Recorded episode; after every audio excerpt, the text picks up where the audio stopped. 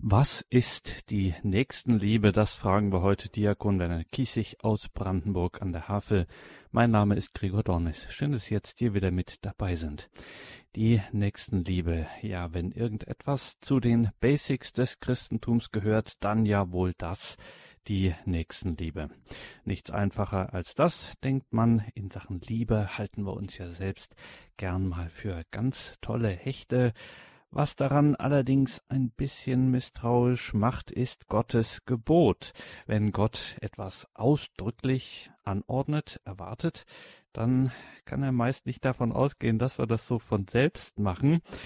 Hören wir also, was das ist, die Nächstenliebe, und fragen wir dazu in Brandenburg an der Havel Diakon Werner Kiesig. Ihn haben wir am Telefon. Grüße Gott, Diakon Kiesig. Grüße Gott, lieber Herr Dornes. Grüße Gott, liebe aufmerksame, wie ich denke, Hörergemeinde. Wir sind sehr aufmerksam, das können wir Ihnen versprechen, Diakon Kiesig, und wir gehen gleich mitten hinein in diese Frage, was das ist, die Nächstenliebe. Helfen Sie uns da ein bisschen, betrachten Sie uns diese Nächstenliebe. Ja, liebe Hörerinnen und Hörer, ich denke, ich muss das doch eigentlich gar nicht erklären. Das weiß doch jeder die leiblichen Werke der Barmherzigkeit, die Kranken besuchen, die Durstigen speisen, die Hungrigen und die Durstigen tränken, die versorgen, Kleidung geben, die kennen wir doch alle, die Werken der Nächstenliebe. Und wir wissen, dass die Caritas die Beauftragte der Kirche für das Werk der Nächstenliebe ist. Und da gibt es Hilfswerke, Nächstenliebe, Nächstenliebe überall. Aber ich habe gedacht, es, äh, irgendwas kommt bei dieser Sicht der Dinge doch nach meinem Dafürhalten immer wieder etwas zu kurz. Selbst wenn wir den Aufhänger nehmen, der uns in der Heiligen Schrift gegeben ist, das Gleichnis vom barmherzigen Samariter, wer ist mein Nächster? Die Pharisäer fragen das. Sie kennen diese Geschichte auch. Ich möchte einen ganz anderen Aufhänger heute Abend einmal wählen. Und zwar den, was der Herr denen aufträgt, die er nun losschickt, bevor er zum Vater heimkehrt. Und da lesen wir bei Markus, dass er ihnen den Auftrag gibt. Das heißt, das lesen wir bei den anderen natürlich auch, aber ich nehme mal den Markus heraus. Geht hinaus in die ganze Welt und verkündet das Evangelium allen Geschöpfen. Hat das was mit Nächstenliebe zu tun? Haben Sie sich die Frage schon mal gestellt? Denke, da fängt die Nächstenliebe an. Nämlich den Leuten das zukommen lassen, was gut, was wichtig, was heilsnotwendig ist. Es geht um das ewige Leben. Es geht nicht nur um ein schönes Leben in dieser Welt, um all die Bedürfnisse, die wir hier haben, sondern wir brauchen etwas, das weiterreicht. Und er ist gekommen, es uns zu bringen. Aber vielleicht äh, bin ich da weit entfernt, aber es geht ja dann weiter. Wer glaubt und sich taufen lässt, wird gerettet. Wer aber nicht glaubt, wird verdammt werden. Das sind auch schon unbequeme Worte. Ich will die heute hier nicht vertiefen, aber ich möchte auf das kommen, was danach gesagt ist. Und durch die, die zum Glauben gekommen sind, werden folgende Zeichen geschehen. In meinem Namen werden sie Dämonen austreiben, sie werden in neuen Sprachen reden, wenn sie Schlangen anfassen oder tödliches Gift trinken, wird es ihnen nicht schaden und die Kranken, denen sie die Hände auflegen, werden gesättigt werden und geheilt werden. Liebe äh, Hörergemeinde, hat das was mit Nächstenliebe zu tun? Das, ich glaube, das genau ist aus dem Blick gekommen, dass da die Liebe anfängt. Dass wir ihnen das Wichtigste, den Menschen das Wichtigste bringen, was wir überhaupt haben. In einem in schönen alten Buch habe ich gelesen unter der Überschrift, was heißt den Nächsten lieben wie sich selbst. Und der Verfasser, er schreibt, das will nicht sagen, dass wir den Nächsten in eben dem Maß oder Grad zu lieben verpflichtet sind wie uns, denn gegen uns selbst haben wir überhaupt dringendere Pflichten als gegen andere. Den Nächsten lieben wie sich selbst lieben heißt, ihn auf dieselbe Weise lieben wie uns. Die Weise, wie wir uns lieben, ist die dass wir uns wohlwollen und wohltun, über unser Unglück trauern und es fernzuhalten suchen. Und dass wir wegen unserer Fehler nicht hart beurteilt werden wollen und wünschen, dass andere mit unseren Schwächen Geduld haben. Alles dies schulden wir auch dem Nächsten.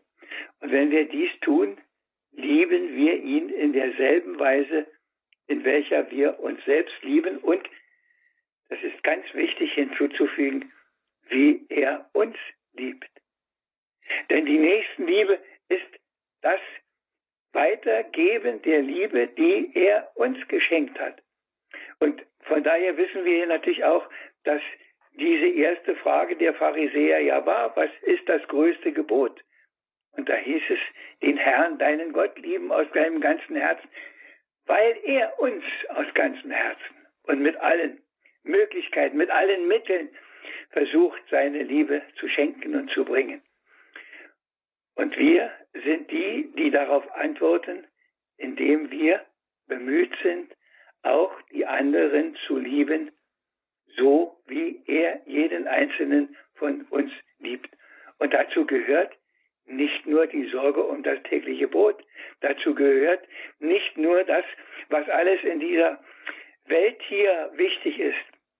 Ich habe beim Kardinal Bengsch da auch ein paar Sätze gelesen, auf die ich noch zurückkommen möchte. Deshalb ist in diesem Auftrag auch beinhaltet, dass sie Dämonen austreiben können.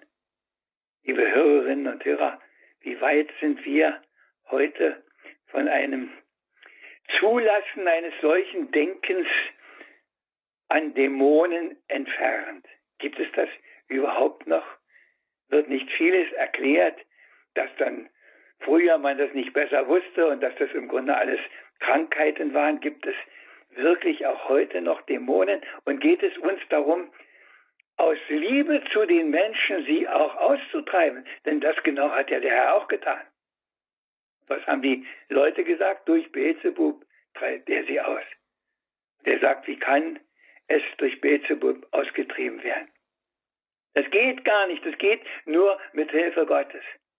Und wir wissen, dass innerhalb unserer Zeit ja auch so der Glaube ist, wir schaffen das schon alles selber irgendwo.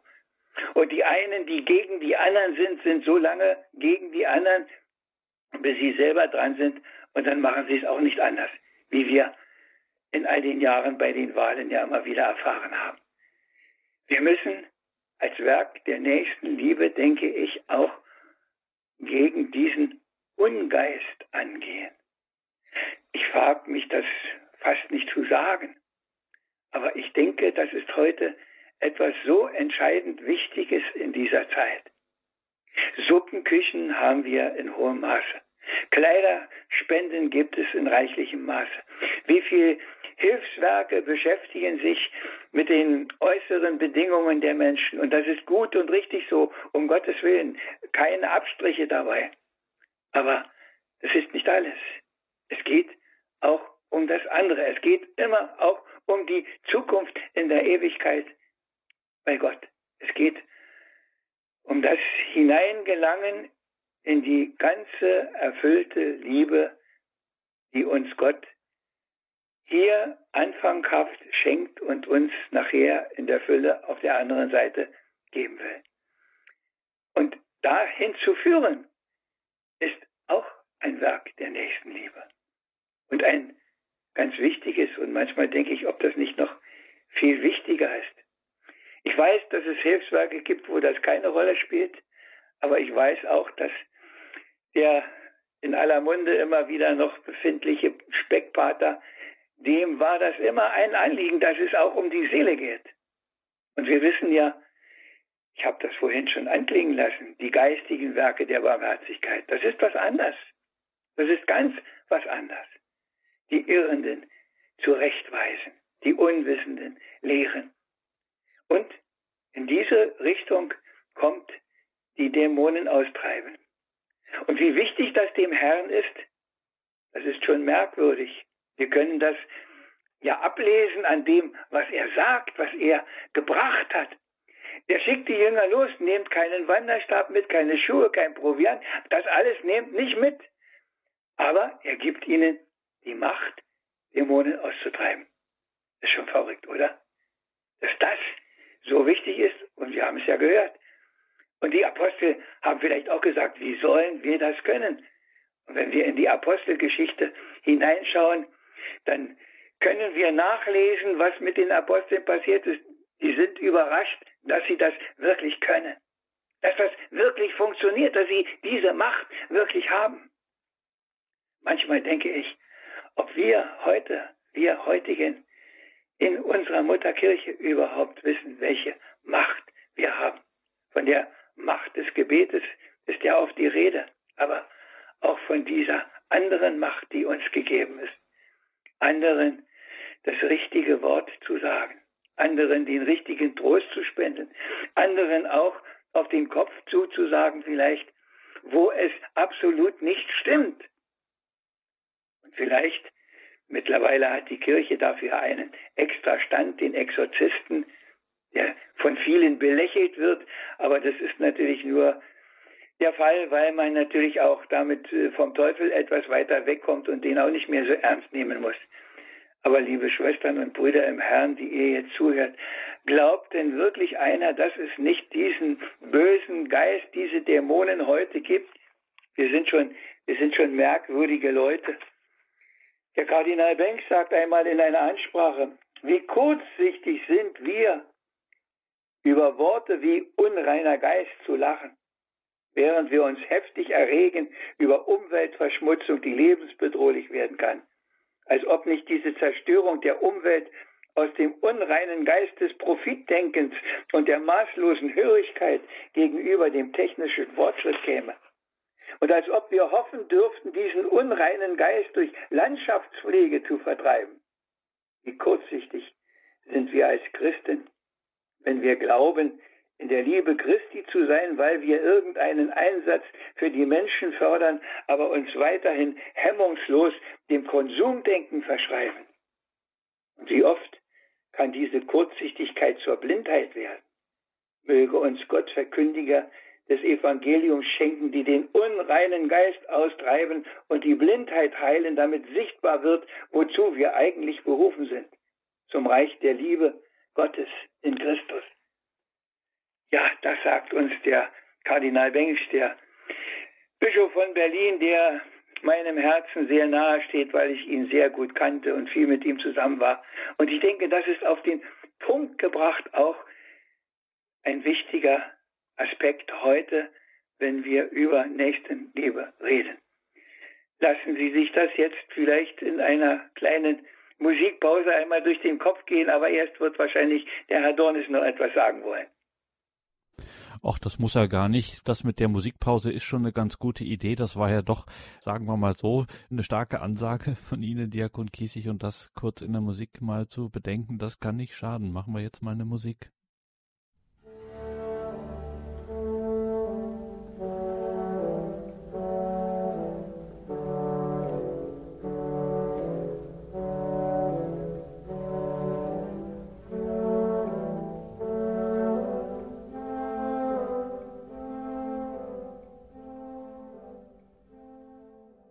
Die Nächstenliebe ist heute Thema in dieser Sendung mit Diakon Werner Kiesig aus Brandenburg an der Havel.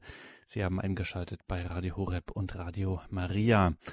Ja, Diakon Kiesig, jetzt am Ende das Zitat vom Kardinal Bengsch zu diesem unserem Thema heute würde man im ersten Moment gar nicht vermuten, dass das dahin gehört, wenn es um solche Dinge wie Profitgier zum Beispiel geht und eben die äh, Folgen daraus für die Umwelt. Das war ja zur Zeit, als der ähm, Kardinal Bengsch, Bischof von Berlin, war in den 60er, 70er Jahren ja gerade ein frisches und auch aufkommendes Thema, diese Sache. Auch da kann man tatsächlich in unseren Tagen lernen, also die Liebe, die wir ja gern für eine Privatangelegenheit halten, das gehört ebenso zu meinem persönlichen Leben. Wenn wir da ordentlich Lieblosigkeit äh, walten lassen, dann hat das schon enorme Konsequenzen auch für den Rest der Welt. Das darf man immer nicht aus dem Auge verlieren. Natürlich, weil Liebe das Grundmuster ist für alles. Und wir erinnern uns an das hohe Lied der Liebe vom Apostel Paulus. Und wenn ich meinen, der Höhepunkt, und wenn ich meinen Leib zum Verbrennen hingebe und die Liebe nicht hätte, es nützte mir nichts.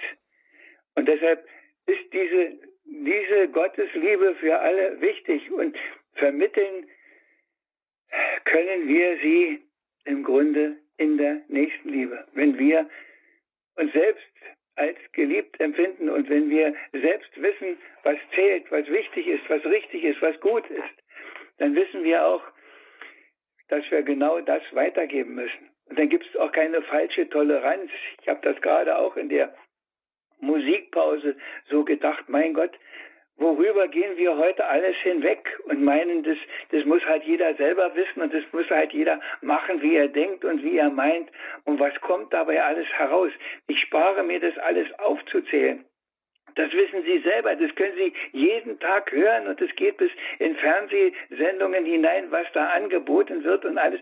Und wir meinen, eine Toleranz haben zu müssen, weil jeder das schließlich selber wissen muss. Und wir machen uns gar keine Sorgen mehr darum, dass einer auf einem solchen Holzweg doch eventuell verloren gehen könnte. Dass einer durch solchen falschen Weg, weil er, wie es der Kardinal gesagt hat, irgendwann blind geworden ist über all das, gar nicht mehr alleine herausführt.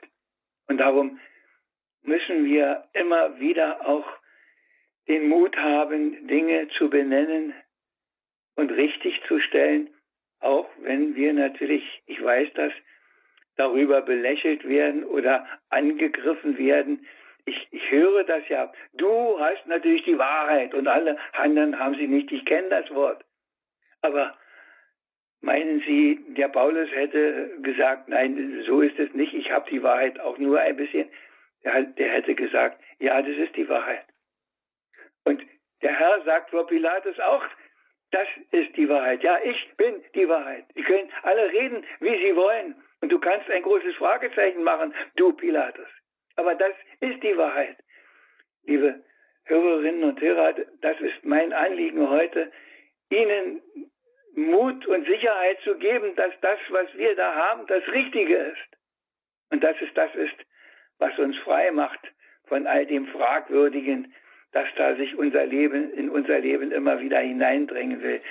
All die falschen Sorgen, die wir uns machen, all das, von dem wir meinen, äh, dass es bestimmt wird für unser Leben und dass wir das brauchen und Karriere und ich weiß nicht was noch alles. Ich zähle das nicht alles auf.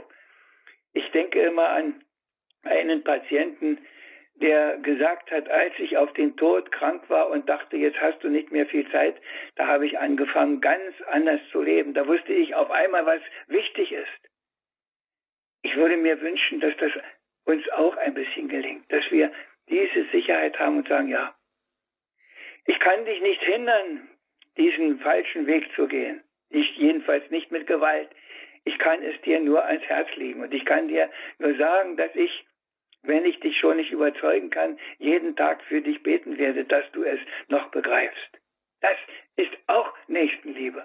Und ich weiß, wie viele, vor allen Dingen wahrscheinlich Großeltern, für ihre Kinder, für ihre Enkel, Urenkel beten, weil sie sie lieben, weil die Liebe zu ihnen, diese Nächstenliebe, die allernächsten Liebe noch in ihnen lebendig ist und sie wissen, dass das eine Möglichkeit ist, sie weiterzugeben auf einem ganz anderen Weg. Aber das ist schon immer die Art des lieben Gottes auch, dass er einen ganz anderen Weg wählt als wir.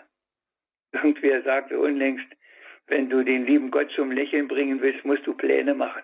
Ja, er macht ganz andere. Der schickt die zwölf mit nichts los und verspricht ihnen nur, was sie alles kriegen, nämlich Heiligen Geist, um das alles zu wirken. Und Sie testen das wahrscheinlich auch erst behutsam, ob es wirklich funktioniert. Vielleicht mit einem Fragezeichen. Ich weiß das nicht genau, aber ich könnte mir das vorstellen. Und siehe da, es funktioniert. Was sagt der Petrus? Gold und Silber habe ich nicht, aber was ich habe, gebe ich dir. Steh auf, nimm deine Trage und geh nach Hause. Ja, wissen wir, dass wir sowas haben. Wissen wir, dass wir das einsetzen müssen.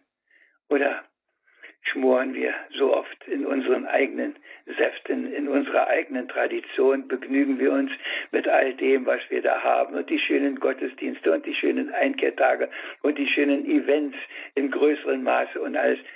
Aber liebe Hörerinnen und Hörer, Evangelisation, die in aller Munde ist, ist nicht neue Events zu schaffen, sondern auch heute gegen den Ungeist anzutreten. Auch heute mit dieser Wahrheit des Evangeliums hinzugehen. Da, wo wir stehen, wir müssen sicher nicht auf unsere Marktplätze gehen und eine Rede halten, da wird wahrscheinlich gar keiner kommen. Aber in unserem Umfeld sollte jeder wissen, wo wir hingehören, sollte jeder auch das Wort hören, wenn er es braucht. Und wir sollten die Sensibilität dafür haben, dass wir merken, wo einer dieses Wort braucht und wo wir uns da nicht drücken, wo wir uns nicht verkrümeln, sondern wo wir auch dann dazu stehen. Der treibt Dämonen sogar aus. Der treibt den Ungeist davon. Er kann das, wir nicht. Aber er durch uns, wenn wir ihn lassen. Werkzeug seines Friedens sein. Die Formulierung ist Ihnen ja bekannt. Werkzeug seiner Liebe sein. Das ist für mich jedenfalls ist es Nächstenliebe. Ich weiß, dass das in der, in der Praxis gar nicht so einfach ist, wie sich das jetzt anhört. Und ich weiß auch, dass ich mit Leuten da Probleme habe und dass ich nicht immer mich da so raustraue, wie das nötig wäre. Aber ich weiß trotzdem, dass es richtig ist. Und das, denke ich, ist das Entscheidende. Und wenn ich merke, dass ich Probleme habe, dann kann ich immer wieder nur sagen, du siehst doch selber, Herr, wie viel von dir ich noch brauche, damit das wird, damit ich aus meiner Haut herauskomme damit ich über meinen Schatten springe und das tue, was gut ist, was nötig ist zur Rettung, zur Heilung, zum Heil der Welt. Ihnen dich bringen, dich, Christus, der du gekommen bist. Aber nicht nur Friede, sondern wir hören das auch. Es wird Spaltung geben, wo er kommt. Es wird das Schwert der Teilung geben, ja. Aber es wird am Ende die Offenheit da sein, dass er da, wo einer Ja sagt zu ihm, alles andere beiseite lässt und ihn an sein Herz drückt. Und dahin zu kommen, das ist für mich Nächstenliebe. Und so schön ich das jetzt sagen kann, so sehr weiß ich auch, wie schwer das in der Wirklichkeit zu vollziehen ist. Aber das tut der Sache keinen Abbruch. Ich weiß, dass das Not tut. Und ich weiß, dass das richtig ist. Und ich weiß, dass es an mancher Stelle auch wirklich gelingt. Und dass man manchmal überrascht ist sogar, wo es gelingt und wie es gelingt. Es soll sie einfach ermutigen. Das soll uns ermutigen, Diakon Kiesig, aber Sie erlauben, dass ich jetzt auch im ersten Moment noch ein wenig auch erschreckt bin, weil ich stelle mir jetzt gerade die Konsequenz vor, ähm, dieser nächsten Liebe, die sich so sehr darum sorgt, äh, um den, die Nächsten, dieser Wunsch der Liebe, dass sie auch in diese Begegnung mit Christus kommen, dass sie diese ähm, Entscheidung auch froh und frei treffen können für Christus. Und wenn ich das jetzt so erlebe in meinem Umfeld, an meinem Arbeitsplatz, ähm, meiner Familie etc., dass das eben nicht wird und dass das ähm, nicht so ist, dann kann ich mir vorstellen, entsteht dann natürlich auch, wenn man es ernst meint, mit dieser Liebe auch ein großer Leidensdruck, das einfach mit anzusehen, dass das äh, eben nicht zustande kommt, dass dieses Geschenk, das ich weitergeben möchte, dieser Liebe zu Christus, dieser Beziehung mit Christus, dass das äh, nicht fruchtet, dass ich da mit diesem Geschenk äh, vor der Tür stehen bleibe. Das kann auch eine sehr schwierige Situation und auch eine große große Herausforderung für meine Seele sein. Gar keine Frage. Das, das gehört zusammen. Und wir erinnern uns nicht nur, dass der Herr ja gekreuzigt wurde, weil sie seine Liebe nicht angenommen haben, sondern wir wissen, dass der Leidensdruck auch schon vorher da war, wie er auf die Stadt Jerusalem geschaut hat und gesagt hat, wenn doch auch du es erkannt hättest. Und er hat geweint über die Stadt, dass sie es nicht begriffen haben, dass sie einfach sich nicht geöffnet haben für das, was er bringen wollte. Ja, dazu gehört, Liebe ohne Leiden ist keine Liebe. Und wer so zu lieben versucht, der muss damit rechnen, dass er entweder ausgelacht wird, dass er gehasst wird sogar, dass er missbraucht wird. Das ist die Folge, wenn man wirklich liebt. Und von Mutter Teresa, ich habe das jetzt nicht parat, gibt es so ein schönes Gebet, wo sie alles Mögliche aufzählt und immer sagt, liebe sie trotzdem. Sie werden das mit dir machen, sie werden das mit dir machen, liebe sie trotzdem. Das ist es, denn das ist es ja, was der Herr getan hat. Und wir sind doch in der Nachfolge. Soll es uns besser gehen als ihm? Wir möchten das schon, gar keine Frage. Ich auch. Ich möchte auch lieber fröhlich sein als Kreuz tragen. Aber es geht, aber es geht nicht. Es geht nicht anders. Es geht nur so, dass die Liebe auch zu leiden hat. Aber ich weiß, dass auch die Leidensfähigkeit von ihm dazukommt, dass wir es können unter Tränen. Wie viele Jahre musste die heilige Monika Tränen vergießen, bis sie ihren Augustinus da hatte, wo er hin sollte? Beziehungsweise der Herr sie erhört hat und ihre Bitten erfüllt hat. Ja, Liebe ohne Leiden. Es gibt zwar einen Schlager, ich wünsche dir Liebe ohne Leiden, aber das ist keine Liebe. Es ist, Entschuldigung, über weite Strecken ist nur fauler Zauber. Man weint nicht nur, gar keine Frage. Die Liebe ist auch das, was uns irgendwo auch immer wieder froh macht und selig macht. Ich mache an dieser Stelle einfach ein kleines, ein kleines Gedicht, das äh, fällt mir gerade so dazu ein. Wie schön ist es, wenn Herzen sich zu Herzen finden und wenn verbunden alles ist mit der Liebe Band. Wenn Neid und Missgunst nicht führen zum Erblinden, wenn alles Tun und Wirken geht nur Hand in Hand, wenn jeder kann dem anderen vertrauen, weil er zutiefst weiß, alles dient dem gleichen Ziel, dann kann man hier und jetzt Reich Gottes bauen. Wird keine Mühe, wird kein Einsatz uns zu viel. Was gäbe ich drum, wird mehr und mehr dies auch nun werden. Dann wäre nichts, nein, wirklich nichts vergebens. Dann käme wahrhaft Gutes hier auf Erden und wir erfüllten so den Auftrag unseres Lebens, ein Licht zu sein all denen, die im Finstern sitzen. Und seiner Liebe, seiner Güte widerscheint, die in die Tiefe dringt durch alle Ritzen und fähig macht, aus aller Angst sich zu befreien. Das wünsche ich mir und Ihnen bis ans Ende. Und dass Gott immer wieder seinen Segen gibt. Und dass er schützend über sie hält seine Hände, weil er in alle Ewigkeit uns Menschen liebt und liebe Hörerinnen und Hörer, dieser Satz ist der entscheidende, bis, dass er bis in alle Ewigkeit uns liebt und dass wir bis zum letzten Atemzug die Möglichkeit haben, ihn zu finden und auf seine Liebe zu antworten.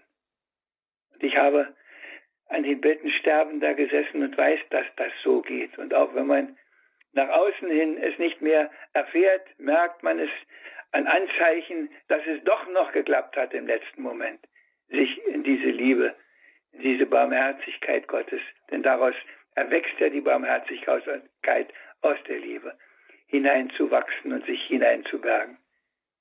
Und wir machen diese Sendung nicht, damit Sie ein schönes Unterhaltungsprogramm haben am Abend, sondern dass vielleicht davon etwas Sie wieder ein bisschen motiviert oder Sie bestärkt oder wie auch immer, dass da vielleicht ein wenig Licht wieder in diese so finster gewordene Welt kommt. Und Licht sollen wir doch sein. Vielleicht nicht alle so eine große Osterkerze, aber so ein Teelicht für ein paar Stunden ist doch auch schon viel, viel mehr als nichts.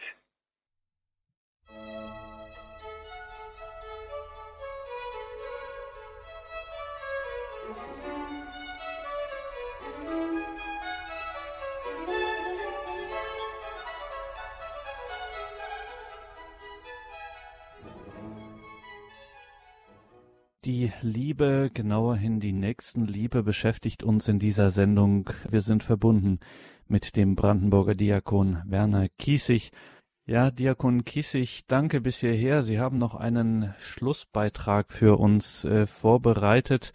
Und bevor wir den hören, vielleicht nochmal zum Ausklang auch dieser Betrachtungen, ähm, weil wir auch vorhin darüber gesprochen haben, eben darüber, über das Leiden, das auch entstehen kann, wenn eben äh, Menschen denen man in Nächstenliebe die Gottesliebe weitergeben will, äh, dass wenn das nicht gelingt, wäre vielleicht im Umkehrschluss auch eine Möglichkeit, das vielleicht auch mal ins Gebet, in eine Art, sagen wir, Gewissenserforschung oder wie auch immer man das nennen will, Betrachtung einfach zu nehmen, diese Frage sich auch selbst zu stellen, bekümmert mich das eigentlich, berührt mich das, äh, dass Menschen in meiner nächsten Umgebung, egal ob ich sie leiden kann oder nicht, berührt mich das eigentlich, wenn die ohne Christus leben, berührt mich das, wenn ich weiß, die gehen auf ihre letzten Tage und Stunden zu und gehen vielleicht Christus, wenn sie ihm im Sterben begegnen, aus dem Weg, berührt mich das. Das könnte doch auch so ein innerer Seismograph sein dafür, ja, wie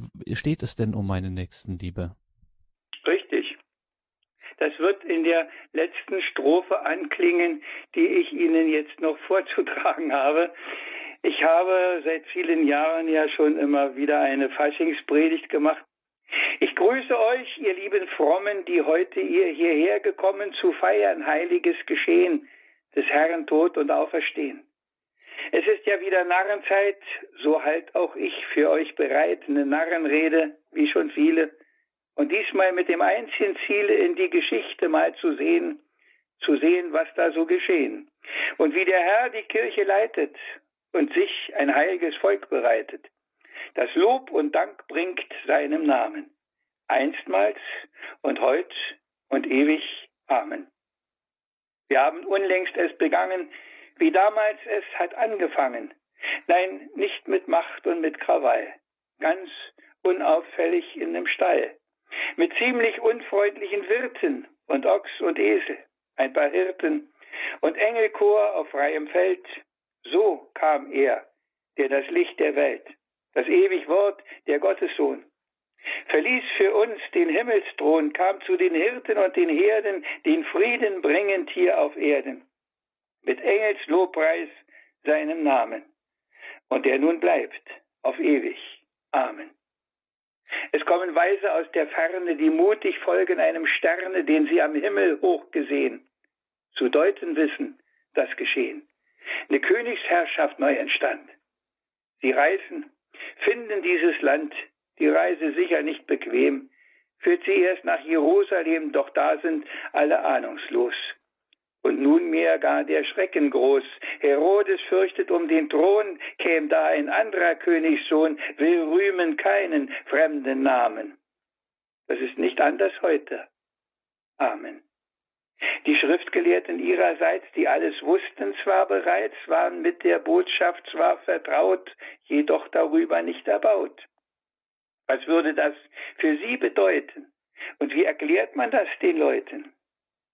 Den Weisen ist das all egal. Der Stern führt weiter sie zum Stall, sie bringen freudig ihre Gaben dort in der Krippe diesem Knaben und beten an.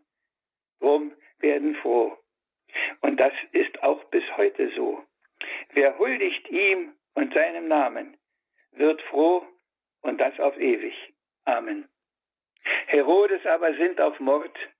Bei Nacht zieht die Familie fort, entgeht so auch der Mörderhand und bleibt in der Ägypterland, bis es Herodes Herrschaft endet und sich das Schicksal wieder wendet. Erinnert sei an Simeon, auch er erkennt den Gottessohn nimmt auf den Arm das Gotteskind, singt gar ein Loblied ganz geschwind, das hoch sich auf zum Himmel schwingt, in der komplett tagtäglich klingt.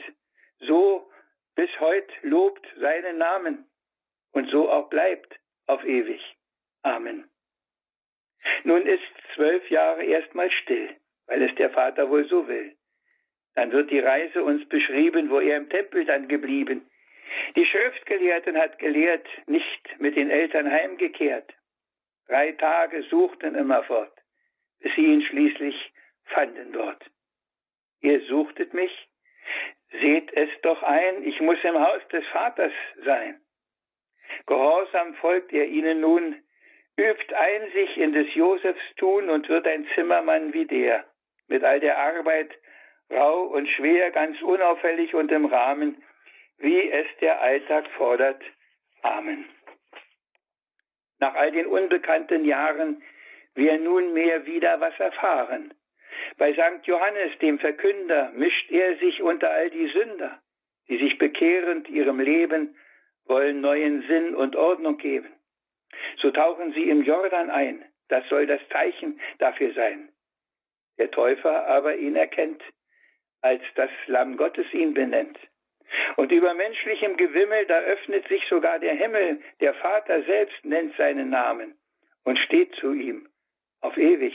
Amen. Was so beginnt, ihr lieben Leute, ist wohl das Wichtigste bis heute. Und in der Bibel uns berichtet, zu unserem Heile dort verdichtet, von Zeugen, Boten aufgeschrieben, die das erlebten, meine Lieben, für das, was sie uns da gesagt, sogar das Leben haben gewagt. Doch gehen zum Jordan wir nochmal. Des Vaters Wort phänomenal. Es wirkt mächtig, sich allen zeigt, als Jesus dort ins Wasser steigt.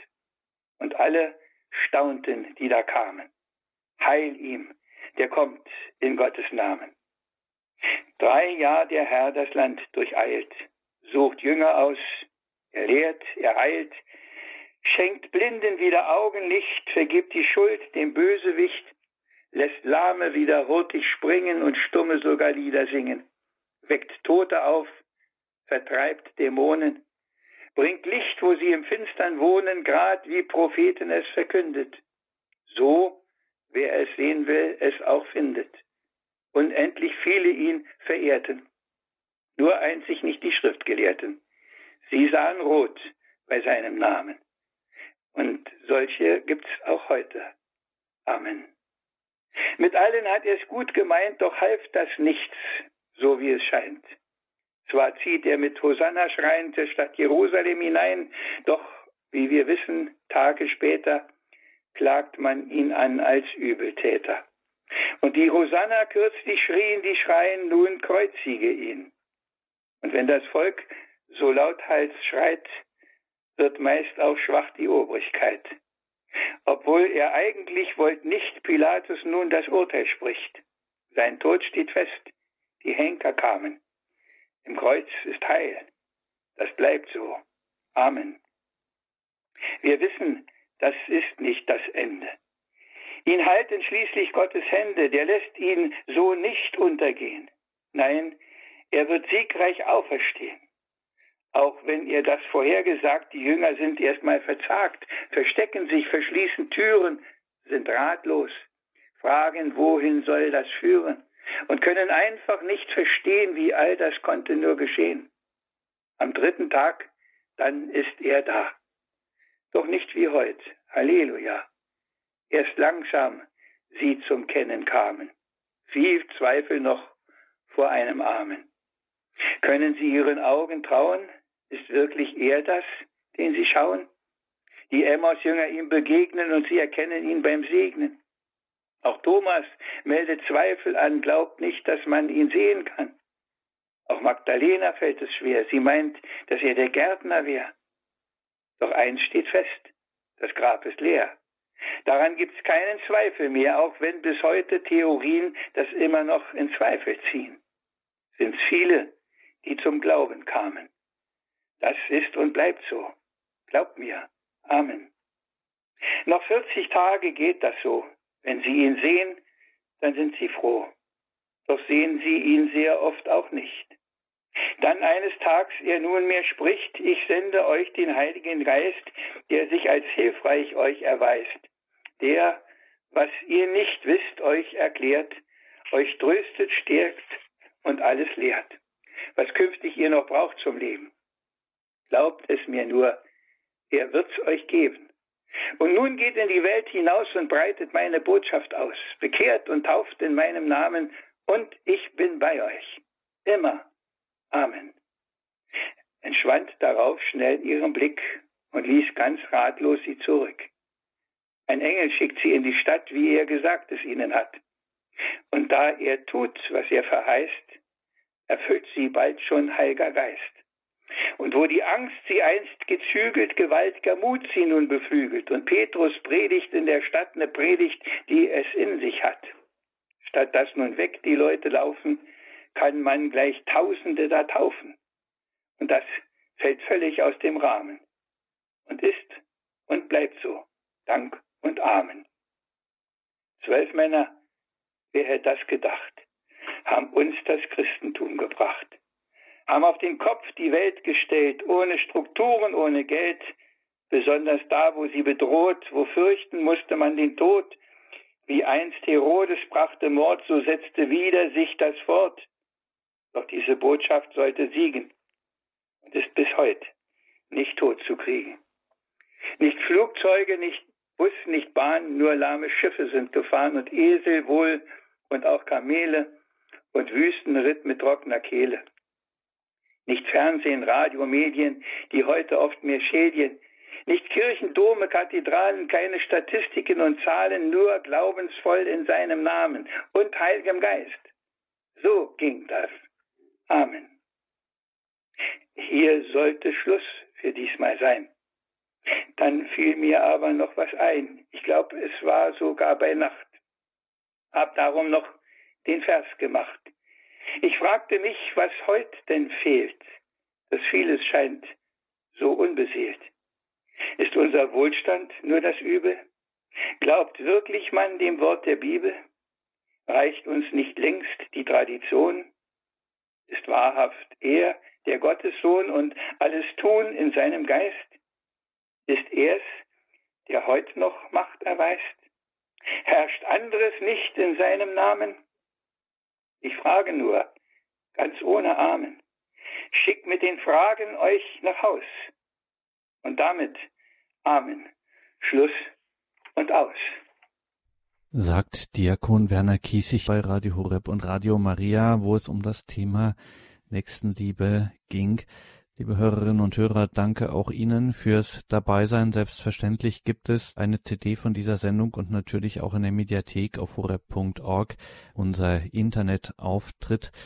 Mein Name ist Gregor Dornis. Ich darf mich an dieser Stelle von Ihnen verabschieden, wünsche Ihnen allen gottesreichen Segen und damit sind wir beim Stichwort Diakon Kiesig. Wir lassen Sie natürlich nicht gehen, ohne dass wir Sie nicht zuvor auch um den Segen gebeten zu haben. Ich möchte es mit einem Gebet auch abschließen. O liebreicher Jesus, der du uns zur Liebe Gottes und des Nächsten so herzlich ermahnt hast, gieße das Feuer dieser Liebe in unser Herz, damit all unser Tun und Lassen, all unsere Gedanken, Worte und Werke in deiner Liebe angefangen und vollendet werden. Gib, dass wir dich aus allen Kräften der Seele und des Leibes lieben und dadurch mit dir so vereinigt werden, dass uns keine Versuchung, Trübsal und Gefahr, ja selbst der Tod nicht von dir scheiden kann. Verleihe auch, dass wir um deinetwillen unsere nächsten Freunde und Feinde wie uns selbst lieben und durch diese Liebe würdig werden, dich zu unserem Heiland und gnädigem Richter zu haben. Dazu segne sie der allmächtige, ewige, gütige, barmherzige Gott, der Vater und der Sohn und der Heilige Geist. Amen. Amen.